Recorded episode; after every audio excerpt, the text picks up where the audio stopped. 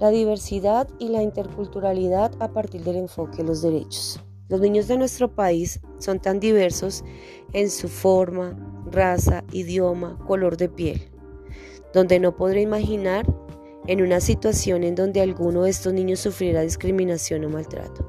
Existen personas tan inestables para hacer esto. Aunque ustedes no lo crean, esto pasa a diario en nuestro país. Estamos llenas de estas personas. Y todo esto mortifica a los niños, los llena de odio e inestabilidad. ¿Dónde quedan los derechos de los niños? ¿Dónde queda la protección que se les debe dar?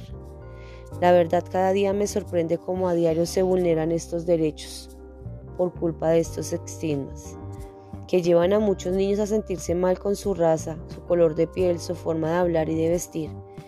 Estos estigmas que minimizan a las demás culturas y personas. Ahora pongámonos a pensar en aquellos niños que viven escondidos en su casa con miedo a que sus compañeros o docentes vean sus particularidades. Estos niños con discapacidad que tienen miedo a enfrentar un aula de clase en donde no pueden entender entender o convivir con los demás niños.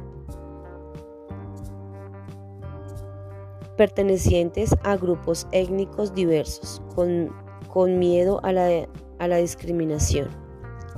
Solo puedo pensar lo importante que es en fomentar la inclusión, la inclusión y no me refiero solo a hablar y comentar por qué la inclusión va, va más allá de esto.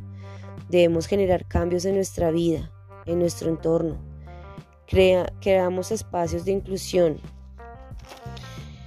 Que los futuros docentes demos ejemplo y pensemos si en realidad estamos generando esos espacios y si estamos generando un cambio sobre el tema de la inclusión y la diversidad.